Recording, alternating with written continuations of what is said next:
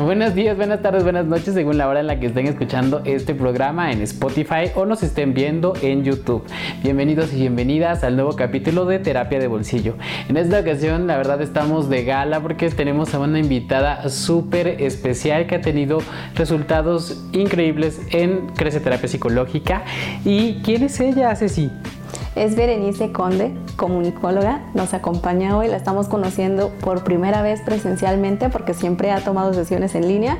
Sin embargo, el día de hoy nos dio un poco de tiempo en su agenda para estar aquí con nosotros. Quédense, va a ser un programa muy interesante y suscríbanse si aún no lo hacen. Y, bueno, cuéntanos, Bere, de qué vamos a estar hablando el día de hoy.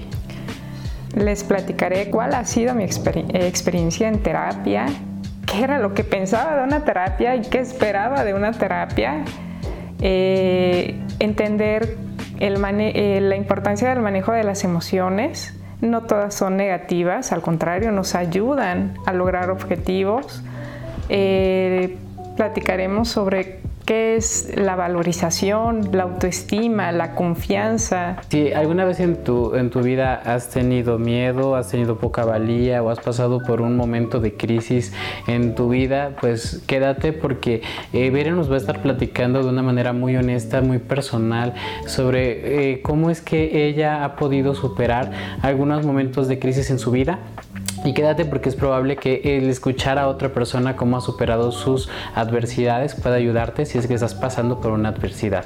Suscríbanse, coméntenos y síganos para más en todas nuestras redes sociales que van a estar apareciendo aquí y comenzamos.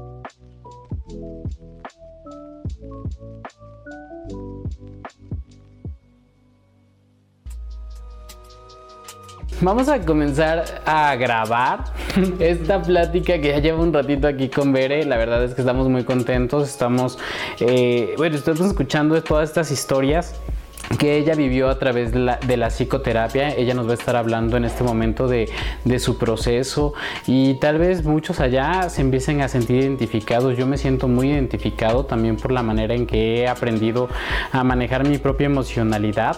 Eh, y bueno, vamos, vamos a comenzar. Eh, bueno, primero que nada preguntándote, Bere, eh, ¿cómo, ¿cuándo comenzaste a tomar terapia con nosotros aquí en Crece? Si no mal recuerdo, fue en el mes de febrero, finales de febrero, mediados, finales de febrero. Ah, ok, mediados de febrero. ¿Y este, cada cuánto tomas tus terapias? La estaba tomando semanalmente hasta el mes de... al principio de mayo. Entonces no es necesario eh, estar todo el tiempo, o sea, tan, con, con sesiones tan seguidas. Eh, empezamos una vez a la semana, después cada 15 días, le gustó el resultado y fue cuando me dijo, ¿sabes qué? Te voy a dejar en seguimiento. Ah, ok. Es una vez al mes. Claro, si tienes algún, alguna situación que quieras comentar, pues ahora sí que la línea está dispuesta sí, sí, sí. y te conectas, ¿no? Ok. Y bueno, ¿y todo este tiempo ha sido en línea? No la conozco presencialmente. Sí, sí, sí. La conozco a través de Zoom, de Google Meet. ¿Y cuál fue la razón por la que elegiste que fuera en línea? Bueno, por la pandemia. Eh, todos los horarios de trabajo. Ajá, cómo me desplazo de San Manuel al centro. Eh, las ocupaciones. Ah, ok, en línea. Yo creo que puede haber muchas personas en casa que de pronto estén pensando, oye, necesito terapia, pero ¿cómo elegir dónde tomar la psicoterapia? ¿Cómo le hiciste tú para decidir?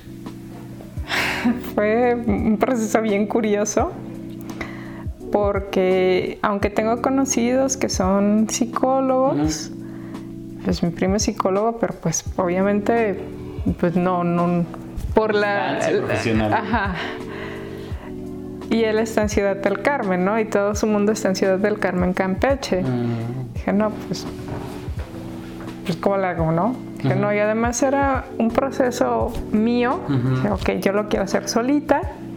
Empecé a buscar este, psicólogos en Puebla. ¿En terapia, en terapia en Puebla en Google. Casi casi hice una tabla comparativa, cuáles eran los mejores calificados, quedaron cinco, de esos cinco, bueno, vamos a comprar por, por distancia, ¿no? O sea, entre la zona de San Manuel, Los Fuertes, qué es lo que me queda más cerca. Por fin quedaron dos. Ah, nosotros estamos en el centro. Ajá. y de esos dos fue así como, bueno, ok. Eh, ahora sí, ¿quién me contesta más rápido? Sí. Los dos contestaron rápido, la atención fue inmediata. Y fue algo, claro, así que el presentimiento me dijo, ¿sabes qué? Márcale a ellos. Adelante. ¿Y consideras que fue una buena decisión? Sí, sí, sí. Ok, muy bien. Pues ahorita, ¿de qué vamos a estar hablando? Así que vamos a estar revisando. Bueno, el día de hoy quédense porque estamos muy contentos también por tener aquí a Bere, que es una usuaria que siempre ha tomado terapia en línea. Es la primera vez que, que está aquí en nuestras instalaciones y vamos a estar hablando de autoconocimiento, de las emociones, de autoestima y, y nos va a platicar acerca de, de cómo percibió su proceso terapéutico y esto es, bueno, le agradecemos mucho porque es, es algo muy personal, pero nos está compartiendo también para que, para que en casita podamos decidir darnos cuenta en qué momento es importante tomar terapia.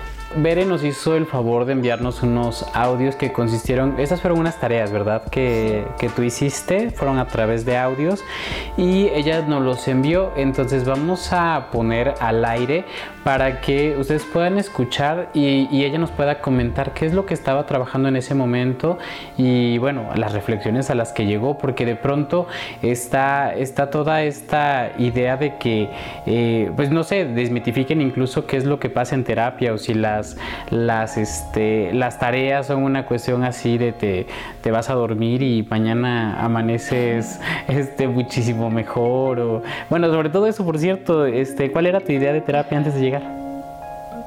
Yo cuando pregunté Ajá. con ustedes, ah, manejan hipnosis.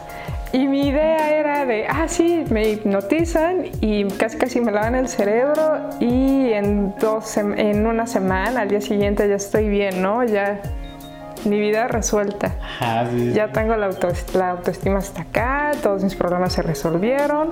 Sí, y no, es muy, muy diferente. Es, es, no, o sea, no es una cuestión mágica, no... No es, no es mágico, es ni automático, es tomar terapia, es darte cuenta de que tienes que trabajar áreas uh -huh. que para ti pueden ser como dolorosas y es un trabajo de todos los días, todos los días, ser constante y darse cuenta de que esto no es automático. Sí, sí, sí, porque de pronto a veces llega a pasar esto de, de, querer tal vez incluso descargar la responsabilidad personal en el psicólogo. O sea, de, de pronto quizá algunas personas, o sea, a veces, a veces llegan y, y piensan por lo menos, digo, eh, por si en casita hay alguien que piense, no, pues voy a ir y el psicólogo va a hacer todo. No. porque al final la vida es de uno, de una. Entonces, el hecho de que, de que la otra persona pueda decirte, oye, te has dado cuenta de esto, te hace ciertas preguntas, te deja ciertas tareas que te permiten darte cuenta de ciertas cosas, pero hasta allí. Todo el trabajo, toda la actividad, las labores, eh, las tareas, pues las hiciste tú. ¿Qué hubiera pasado si no las hubieras hecho? No hubiera avanzado, no me hubiera dado cuenta de, ¿Qué, ¿Qué, representa para mí el miedo, no? Uh -huh. Dulce me pidió que tuviera plastilina a la mano. Sí. Eh, me dijo que, no me dijo que íbamos a hacer, nada más me dijo, saca tu botecito. Me iba haciendo preguntas, me preguntaba cómo me sentía, qué pensaba. La verdad, yo no entendía, ¿no? Decía, pues sí, te comento cómo me siento, qué pienso, pues ya estaba bien entretenida con, con la plastilina, o sea, fue, no me di cuenta, no fue consciente de, ah, sí, voy a sacar esto y voy a hacer una, una flor. Uh -huh. Me iba preguntando y, ah, sí, haciendo bolitas, doblando, moldeando. Y ya casi para cerrar, me dijo, ¿qué tienes en las manos? Ah, una flor, una rosa. Ay, ¿qué representa esa rosa para ti? Pues creo que soy yo. Estoy en un proceso de florecer, de, de cambiar. Y es cuando entendí eh, de hecho se lo mandé a Dulce, es cuando entendí que tomar terapia implica una metamorfosis. Eh, se lo mandé, ese es el texto. Me encantó este ejercicio en terapia y al final pude decir que todo crecimiento y evolución implica un proceso doloroso de deshojarnos y despojarnos de creencias y hasta de nosotros mismos.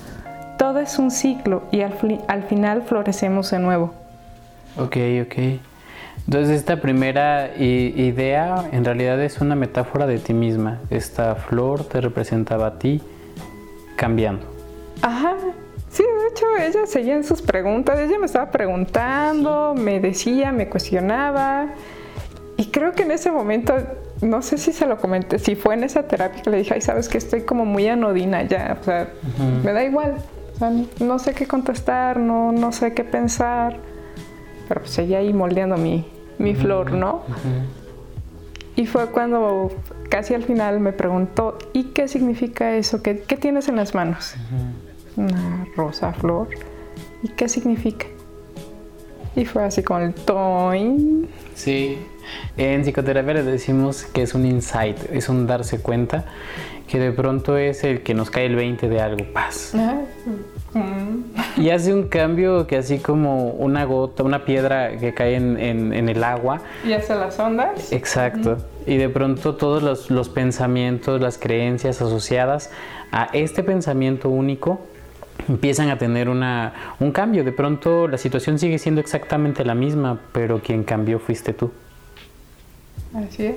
Y muchas veces es la terapia narrativa, el hecho de escribir qué es lo que te hace sentir o qué significa para ti lo que llega también como esa conciencia de percibir las cosas de manera diferente, ¿no? Sí, eso. Después de este ejercicio, en la siguiente terapia, Dulce me empezó a pedir, ¿sabes qué? Tienes que escribir, necesito que escribas. No, qué flojera. No, sí, tienes que escribir. Bueno, sí, sí me gusta escribir, lo hago adelante, ¿no? Y recuerdo, estábamos hablando del miedo, es que tengo mucho miedo dulce, ¿qué hago? Tienes que escribir del miedo. Pero ¿cómo, no? A ver, dime, ¿no? O sea, soy muy buena escribiendo, dime, ¿qué quieres? ¿Un ensayo o qué? De lo que tú quieras, pero escribe el, qué es para ti el miedo. Escríbeme lo que quieras el miedo. Okay. Y entonces el audio que, vamos a escuchar salió de esa tarea y es algo escrito y que ahorita les vamos a presentar en audio. Así es. Oh, pues vamos, vamos, a escucharlo para que nos platique Bere qué es lo que estaba pasando por ese momento. Es triste cuando todos te evitan. Es más, puedo estar frente a todos ustedes y pueden ignorarme. Lo sé, es lo más cómodo. Tan solo escuchar mi nombre es molesto para ustedes. Para mí no es grato que nadie me acepte, que me rehuyan y me tachen de incómodo. Yo no pedí existir, pero acá estoy, presente en cada una de sus vidas, les guste o no. Soy ese ser incómodo que se manifiesta en cada uno de ustedes y me evitan temblando, cerrando los ojos, distrayéndose, haciendo muchas cosas, pero que al final del día sigo acompañándolos. No voy a pedirles perdón por hacerles sentir mal, porque al sentirme se paralicen. No es mi intención hacerlo, eso es cuestión suya. Y créanme que no quiero hacerles daño, solo les pido me acepten como soy, obscuro y frío. La gente es muy prejuiciosa y me juzga sin conocerme realmente. Si me dieran la oportunidad, se darían cuenta de que en ocasiones soy divertido, también soy alegre, que les puedo enseñar muchas situaciones para darles anécdotas y experiencias. Solo les pido, vean más allá de lo que perciben de mí. Seré su amigo sin condiciones, pero acéptenme, porque caminando juntos, de la mano, me harán sentir cálido y ustedes estarán seguros ahorita que, o sea, tratando de pensar y de relacionar el incidente que pasa ahorita con el miedo, pues al final yo creo que también lo que la mueve es justamente el miedo, ¿no? El miedo es esta reacción que nos hace de pronto revivir de situaciones o reaccionar de ciertas maneras. Y pues volviendo a la tarea del miedo, ¿cómo es que el miedo, o sea, ¿por qué, por qué bueno, tú reflexionaste sobre que el miedo siempre está presente, ¿no? Sí, sí, sí. Eh, le comentaba a Dulce en esa sesión, tengo miedo. No quisiera deshacerme del miedo, quisiera no sentir miedo, ¿no? Vas a escribir del miedo.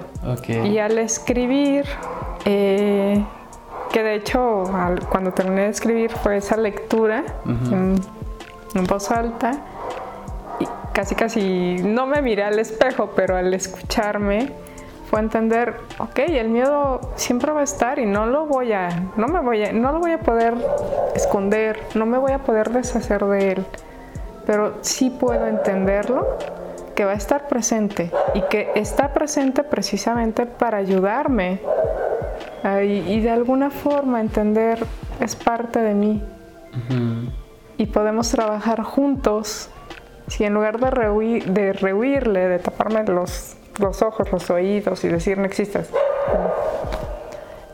aceptarlo, ok, eres parte de, te acepto. Y caminamos juntos de la mano. Sí para lo que haya que Y es que el miedo tiene una función, o sea, esta función que cumple en tu cuerpo. El de protegernos, pero quiero que nos platiques un poquito cómo llegaste a esta reflexión, porque se escucha fácil, ¿no? E, em, empezar a aceptar nuestras emociones como parte de nosotros y todavía hacer equipo con ellos para, para lograr cosas juntos, pero ¿cómo llegaste a esa conclusión? Eh, les voy a contar por qué era el miedo, ¿no? Sí. Eh, hace 16 años tuve una operación cerebral, un tumor cerebral. Eh, fue un proceso muy doloroso, me, me marcó muchísimo. Y en esos días, precisamente previo a tomar terapia, me habían detectado nódulos en los senos, en el útero, fue así como, ¿qué? No, no quiero saber, no, no quiero otra vez entrar a un quirófano, no, no quiero saber nada de médicos. Y precisamente platicando con Dulce es que no quiero entrar a un quirófano de nuevo, no quiero un diagnóstico de nuevo, ya. ¿Qué vas a hacer? No sé, tengo miedo, mucho miedo. Así pues se escribe del miedo. Y al escribir y empezar a entender, ok, no me, no me puedo esconder, no lo puedo rechazar, está conmigo, así cierre los ojos, así me distraiga y haga muchísimas cosas, porque una forma para mí es hacer muchas cosas y evitar el mundo. Fue, eh, fue entender que el miedo al final del día me vas a ir acompañando. Dije, ok, bueno, pues estamos los dos. ¿Cómo, cómo hacemos equipo? No fue fácil, pero pues no, no lo puedo, no lo puedo sacar de mi vida, pero entender, eres parte de mi vida y vamos a vivir los dos juntos. ¿Y cómo vamos a afrontar las situaciones. Y, y ahí quien me ayudó fue Dulce con una pregunta. ¿El miedo entonces es tu aliado para cumplir determinados objetivos? Sí, sí, es mi, sí va a ser mi aliado. ¿Ok? Precisamente aceptándolo, tomando de la mano y reponiéndome, sé que voy a dar el salto para cruzar la muralla, ¿no? O enfrentar lo que tenga que venir. Sí, claro. Es que de pronto esto que piensan las personas es que para ser valiente, no tienes que tener miedo. No, lo sientes y, está ahí y, de veras uno quiere así como, no, no, no, no, no, no, no, no quiero saber. Es que crees, o sea, quieres hacer el siguiente paso, acéptalo, te va a acompañar toda tu vida, todos los días, pero quieres seguir avanzando, pues tómalo de la mano y hazlo con miedo, ¿no? Dicen. Sí, sí, sí. Cuando sientas miedo, hazlo con miedo, pero no dejes de hacerlo.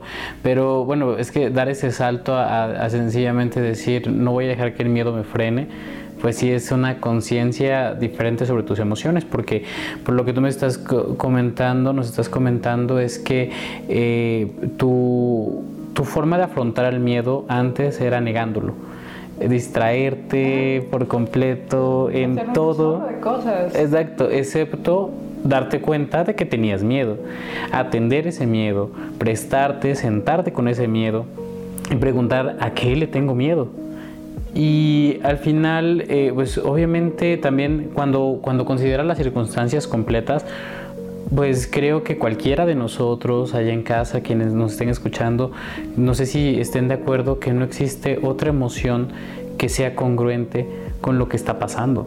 Es decir, vas a entrar un quirófano, ya habías tenido, me parece, una, una experiencia previa con un quirófano, obviamente representaba y quienes han estado hospitalizados, han sido operados, pues obviamente saben de esta ansiedad que genera que te van a dormir para hacerte una operación y que de pronto pues no sabes qué va a pasar. No sé si estemos de acuerdo que la única emoción congruente, lógica, es el miedo. Pero de pronto el asunto es que tenemos algunas emociones secundarias que se derivan de este miedo. Por ejemplo, ¿qué te decías a ti por tener miedo? Porque es autocalificarse. Y también que algunas personas a tu alrededor te, ajá, te no hicieran válida, válido tu sentimiento. Ay, qué cobarde soy. Debería ser más valiente. Ay, qué tonta. O escuchar, ay, ¿por qué tienes miedo? O sea, no, no va a pasar nada. Y entonces eh, validaban ese sentimiento de, ay, pues qué exagerada soy, ¿no? O sea, no va a pasar nada. Entonces, qué tonta soy por sentirme con miedo. Claro, porque la idea aquí, por ejemplo, y nos pasa a todos, y, creo que tal vez nos educaron a que no deberíamos de sentir este miedo. Después de que ya te diste cuenta de que el miedo provocaba esto en ti, ¿qué fue lo que pasó en la siguiente sesión? O sea, la siguiente tarea. A Dulce le encantó el, el cuento, porque fue un cuento de, ok, para sentir el miedo me voy a poner en su lugar, ¿no? Yo soy el miedo, ¿no? Y me duele también que no me aceptes, que, que me rehuyas. O sea, a ella le encantó y me dejó otra tarea, no recuerdo muy bien sobre qué fue, pero me dijo, ¿sabes qué? Tienes que seguir escribiendo. Me gusta cómo escribes, además te ayuda bastante Sigue, la siguiente tarea igual fue un, fue un proceso de escritura. No recuerdo si fue, ajá, no recuerdo pues si fue de... Y ahorita platicamos. Muy bien, vamos a escuchar la siguiente tarea.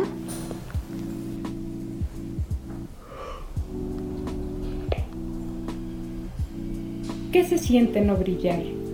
Es raro cuando todo el protagonismo cayó sobre ti durante cuarenta y tantos años. La única nieta, la única sobrina, la única prima, la única hija. Todas las expectativas iban sobre ti. En estudios, si no lograba la nota, era frustrante, agotador siempre tener que demostrar, competir. Y descubrí que dejé de escuchar y aprender de los demás. Dejé de observar y de disfrutar Nunca he desobedecido, siempre he hecho lo que me piden. Y si lo hiciera de otra forma, siempre me ha tocado ser pionera. Ahora veo lo que hacen los demás y aprendo mejor, como los hijos menores a los hermanos mayores. ¿Es cómodo? Sí. Trato de quitarme el juicio de que por lo que pasó ya no soy buena y no soy tomada en cuenta. Tuve un error pero aprendí de este. Y aún así tengo el temor de que nunca descubra mi superpoder. O igual, alguien ya se dio cuenta de cuán poderosa puedo llegar a ser y me están atacando. No lo sé. Vivir sin reflectores es raro. Siempre he sido tema de conversación para bien o para mal. Ahora observo, ayudo, Admito, siempre me ha costado tener el liderazgo. Siempre me ha costado ser líder. Para mí es fácil estar al lado de la cabeza. El liderazgo me da miedo. Para mí es muy cómodo que otros, que otros tomen las decisiones, que asuman el peso, pero eso me hace sentir desvalorizada. ¿Qué nos puedes comentar sobre esta tarea, Bere? Eh, trabajaba con Dulce eh, en esa sesión la situación de es que me siento me siento mal, ¿no? Me siento que ya siento que ya no soy tomada en cuenta, siento que ya no brilla como antes después de ese error que tuve. Eh, me siento todavía culpable, apenada. Ok, vas a escribir cómo, cómo te sientes, qué sientes. Ah, ok.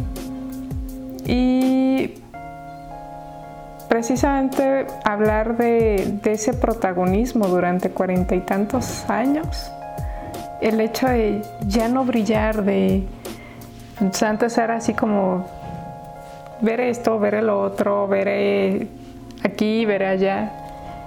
Y después ese momento fue como retraerme, bueno, no tan, sí, bueno, por mí. Y también por la gente que me está alrededor de, ¿sabes qué? No estás bien. Date un stand-by. Sí, sí, sí. De hecho, pues no sé si puedes compartir brevemente en qué consistió este, este error por el que te estabas culpando tanto y que pensabas que ya no te iba a volver a dejar brillar. Le di, eh, hubo un malentendido, le di un botonazo al botón de transmitir cuando todavía no debíamos estar transmitiendo. Ok, entonces en las cámaras estaba saliendo algo que no querían que se viera, que era la preparación. Claro. Ok. Y entonces, bueno, de pronto, este de hecho fue el evento detonante que te hizo llegar a terapia. Así es. Ok. Pero un botonazo. Desde la perspectiva, este botonazo es, fue algo así sumamente grande que hizo que ya no pudieras brillar o es que fue el desencadenante de una serie de cosas que estaban acumuladas? Yo pensé que la gota que derramó el vaso. digamos que ya estaba el vaso ahí lleno, pero todavía se podía sobrellevar, ¿no? Todas las situaciones que, que venías cargando y entonces ocurre esto y es como ya, ya, ya no puedo más y tengo que hacer algo fue la gota que derramó el vaso. Eh, nunca, nunca en mi vida había tomado terapia. Siempre así como bien valiente de, ah, sí, voy caminando por la vida. Uno nunca se imagina todo lo que va cargando y acumulando. Eh, días antes me habían diagnosticado los nódulos en senos y en útero, que iba a someterme a una pequeña cirugía. Más mis traumas anteriores fue así como todo un revoltijo en la cabeza, el nivel de estrés que estábamos viviendo en el trabajo y la gota que derramó el vaso fue precisamente ese error del botonazo y fue así como, o sea, fue, explota el vaso ya. Ok, entonces, eh, como nos pasa la mayoría en nuestra en, la vida de pronto tu vida pues parece que va normal con el estrés suficiente y de la nada ocurre un evento que cambia todo te hace cuestionarte, ¿no? Ajá, yo pensé, ah, sí, vine, vine a terapia por el botonazo. No, vine a terapia porque venía cargando muchísimas cosas, ¿no? Ajá, es la persona que dio el botonazo, tenía varias situaciones pendientes. Así y es. Que ese botonazo, por ejemplo, te hicieron sentir dudas sobre tus capacidades, sobre tu amor propio, sobre tu futuro, sobre pues muchísimas cosas que empezaron a cuestionarse y que de pronto ese es el desencadenante. Para muchas personas puede ser, no sé, la muerte de un ser querido, puede ser, este, bueno, diferentes situaciones que de pronto pueden hacer que de la nada es como, ya no puedo con el mundo, ya me siento muy cansada, es como... Aunque no es de la nada, ¿no? E, e, es algo que ocurre este, como gradualmente, pero se vuelve soportable o se vuelve, pues, es una carga, pero tal vez puedes con esa carga. Sin embargo, ocurre algo, eh, pero es como un proceso en donde ya está ocurriendo, eh, están ocurriendo cosas, estás cargando cosas, pero todavía puedes. Sino que llega un momento en que ya no, ya no es viable continuar. Pues ya no puedes, simplemente descubres que esto que parecía que no me afectaba, me está afectando de sobremanera, ¿no? Y afecta, me, afecta a mí, afecta a, a, la gente de mi entorno, afecta a todo lo que hago. Sí. Claro como un sistema. Sí, es un sistema en el que en el que estamos y de pronto, bueno, también entender que somos una totalidad y que algo que puede ocurrir, por ejemplo, cada cada tres meses aproximadamente, si se pueden dar cuenta, van a tener algún tipo de crisis en algún área de su vida, por ejemplo, en algún punto durante el año, tal vez te enfermaste, entonces es una crisis en el área de la salud. Tal vez se enfermó un familiar y tuviste que prestar dinero, tal vez es una crisis en la parte económica, tal vez te despiden de tu trabajo o hay cambios eh, importantes o hay un error en el trabajo y de pronto este, eh, sufres una crisis en esa área o de pronto en la parte profesional ya no sé a qué me voy a dedicar y es una crisis en, en la parte profesional con la familia, con la pareja, con los hijos. Puede haber diferentes lugares en los cuales de pronto, ¡pum!, algo ocurre y de la nada sentimos que tal vez ya no podemos soportar al mundo, pero aquí me parece que es el hecho de desarrollar algunas habilidades para cuando estas cosas que son inevitables en algún momento van a volver a pasar. Claro. hoy mismo nos venía platicando ver y hoy mismo, o sea, de pronto puede ser que haya algo que pase que está fuera de nuestro de nuestro control, no controlamos a veces el tráfico, no controlamos pues la vida de otras personas, no controlamos prácticamente nada más que nuestras emociones. El cómo reaccionar ante esas situaciones. Así es. Vamos a escuchar la tercera tarea, ¿les parece bien? Para que nos diga, a ver, ¿qué estaba trabajando en ese entonces? Aquí, para que lo escuchemos todos. ¿Por qué se relacionan la autoconfianza y la desvalorización? La desvalorización surge cuando no hay autoconfianza. Y es que la autoconfianza se genera cuando confiamos en nuestras capacidades, y existe un verdadero autoconocimiento de uno mismo, de nuestras aptitudes, fortalezas y limitantes. Cuando desconocemos lo anterior, somos presas de las críticas y percepciones de los demás, lo que nos infunde inseguridades y luego hace que nos desvaloricemos. Por eso es necesario desarrollar y mejorar la autoestima creer en ser capaces de actuar bien en determinadas circunstancias y situaciones. Creer en tu propio poder. Pero ¿cómo me empodero si no me estoy valorando lo suficiente? ¿Por qué me disminuyo y no me siento suficiente? ¿Por qué sentirme incapaz? Ya me cansé de sentirme insegura, de sentir que todo es una prueba y que soy evaluada. Necesito crear mi buena autoestima, autoconciencia de recursos propios y potenciales. Ya me cansé de dar, de ser ayudadora y no ser valorada. Eso me genera frustración. Me cansé de esperar la aprobación y valoración de otros. Estamos escuchando esta, esta cuestión que tiene que ver con la autoconfianza y cómo es que el hecho de confiar en ti misma apoya tu autoestima. Cómo es que es, pareciera ser que es, una, es un ciclo en el que cuando tú confías en ti, actúas de una manera diferente que cuando estás desconfiando de tus capacidades, que cuando este, tú misma empiezas a hablarte de una manera en la que no eres amable, ¿no? Y, te dices con mucha constancia quizá que, que eres mala, que este, este error lo conviertes en una derrota cuando le pones ese nombre y de pronto pues ya empiezas a dudar sobre tus propias capacidades, ¿verdad? Así es. Eh, sí, ese error me, marcó y de hecho este, yo estaba vetada, yo no podía ir a determinados eventos de esa línea, ¿no? O sea, no, tú, tú no vayas, ¿no? O sea, siempre quédate en el back, este, que no te vean y por eso el ¿qué se siente no brillar, no? Pues obvio, sí duele la autoestima de chin, o sea, qué tonta soy, chin, ¿cómo me fue a pasar? Y por eso Dulce me invitó a escribir el texto de ¿qué se siente no brillar, no?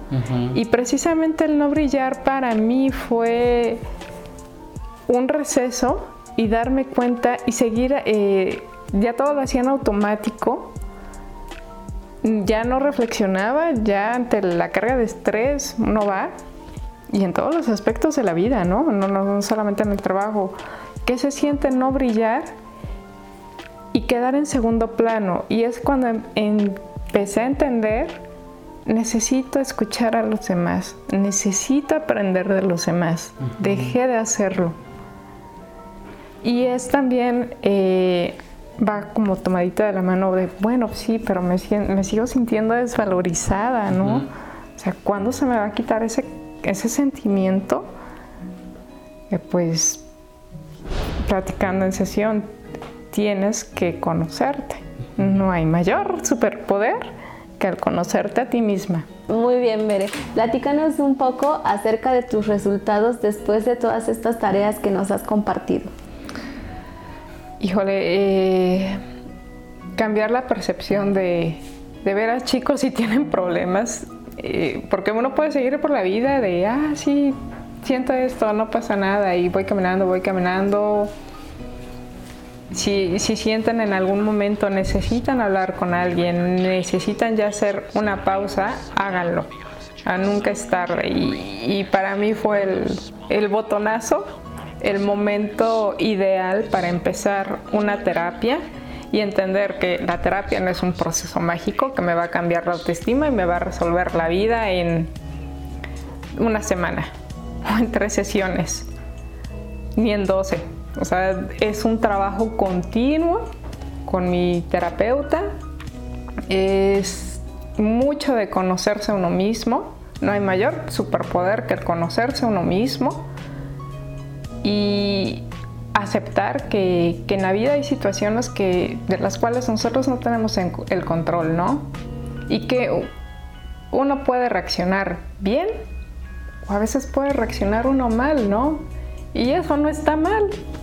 Es parte de conocerse, de analizarse y de seguir fluyendo con la vida, ¿no? Y de manera saludable. También, ¿verdad? Y ser empática y empático con nosotros mismos y nosotras mismas el hecho de, comprender todas estas emociones. Me encantó a mí la, historia que nos narras del miedo, de la tristeza, de la baja autoestima y cómo tú, llegaste a comprender esas emociones y trabajar en equipo con tus emociones y no dejarte llevar por, por ellas y de alguna manera que tus emociones tengan el control sobre ti, sino trabajar juntos y hacer equipo. Eso me encantó. Ah, pues así debe ser, ¿no? tengo que ser equipo con, conmigo misma. Sí.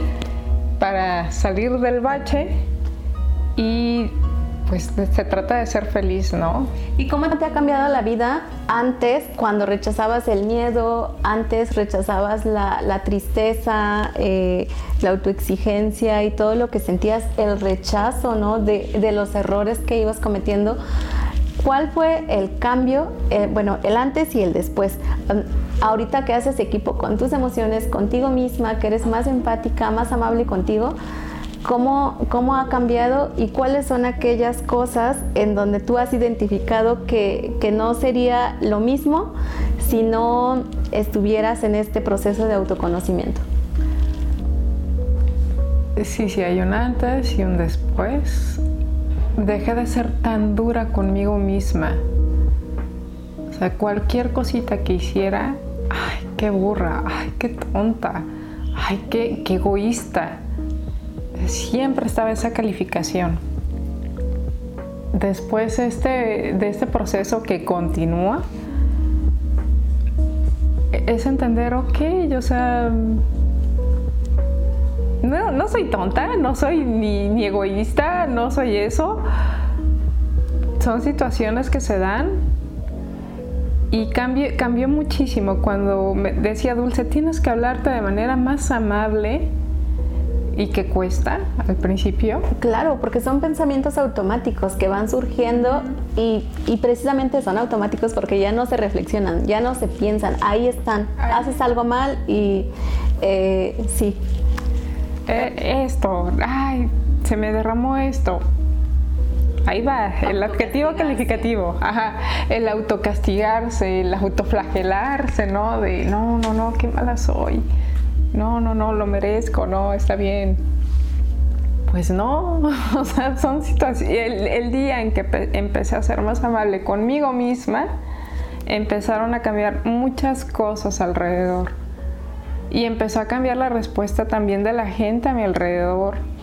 Empecé eh, a entender, bueno, todos somos sujetos con errores, ¿no? Todos somos humanos y aprender de eso y no estancarse en, en esos errores. ¿Cuál es el siguiente paso? Solucionar. Eh, solucionar y evolucionar. No me voy a quedar ahí ahogada en mi charco. Claro, y adaptarse al cambio es muy importante también, ¿no? Por, para precisamente ir solucionando todos, todos aquellos conflictos o problemas que pudieran surgir y, y avanzar y evolucionar, como dices. Así es, y, entender, y me costó mucho trabajo, no tengo el control de todo lo que me rodea, ni de los pensamientos de la gente, de lo que piensen de mí, o de si tengo un, suelo planear todo, y entender que, pues, ¿qué crees? La vida es inesperada y no todo va a salir como, como te esperas.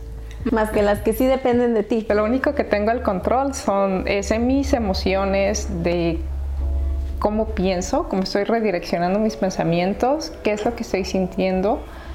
Y a veces nos gana la emoción y el arrebato de ira o, bueno, el enojo, ¿no? El berrinche de, ah, ya me enojé.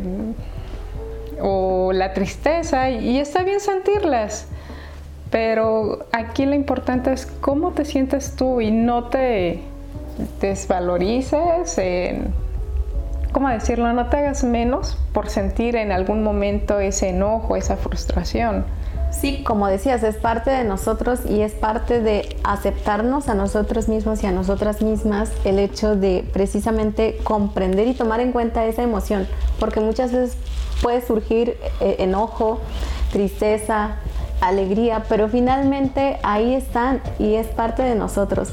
Muchas veces eh, para aprender a gestionar nuestras emociones precisamente es identificar qué estamos sintiendo en ese momento y qué podemos hacer con eso que estamos sintiendo.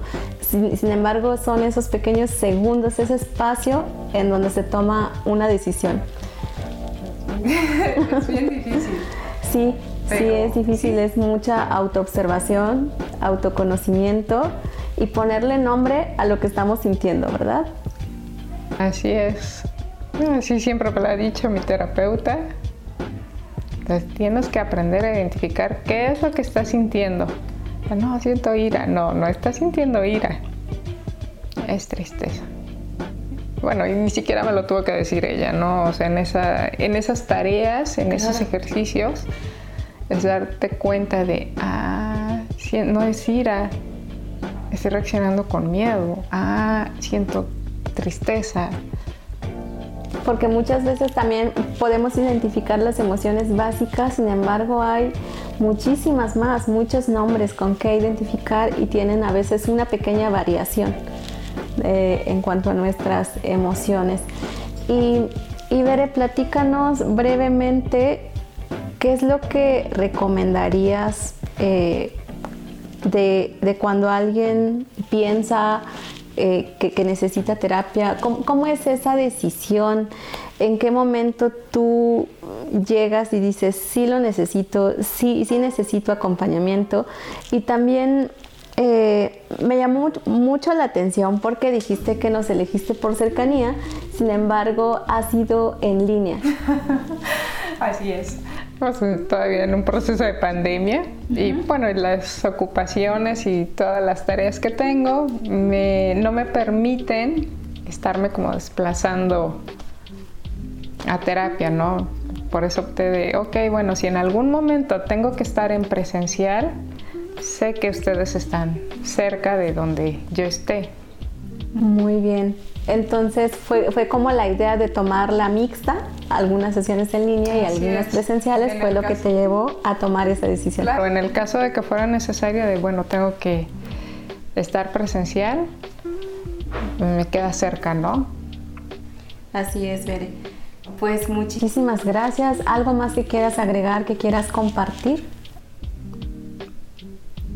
Sí, eh, de veras, si en algún momento están pensando que ya no pueden, que necesitan hablar, eh, muchas veces, bueno, ese era mi pensar antes, eh, consideraba, ay, ¿para qué voy a terapia, no? ¿Para qué voy a gastar, este, puedo yo solita? Y así uno va por la vida echándose un chorro de cosas y, ah, sí, ya lo superé, ah, sí, ya se me olvidó, ya me pasó. No es cierto, lo vas acumulando y a final de cuentas todo lo que no hables, todo lo que no no externes y no te ayuden a resolver, sigue en tu costal de, pendientes, ¿no? Y, en algún momento va a detonar. Claro. Platícanos un, bueno, un poco acerca de la experiencia que ha sido para ti estar en, en Crece Terapia Psicológica. Pues yo les agradezco mucho el tiempo, la paciencia, en especial a Dulce, que de veras con toda la calma, toda la ternura, toda la asertividad me ha, me ha guiado eh, y no me ha soltado, a pesar de que, porque uno piensa en terapia, así, eh, él me va a decir todo, ¿no? Y casi casi él me va el, el terapeuta me va a resolver la vida.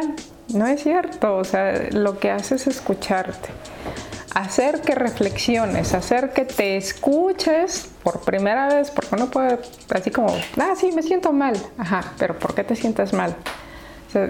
la función de, de, un terapeuta es guiarte, en ningún momento te va a resolver la vida, no, te está ayudando a que te escuches y por primera vez bien, ¿no?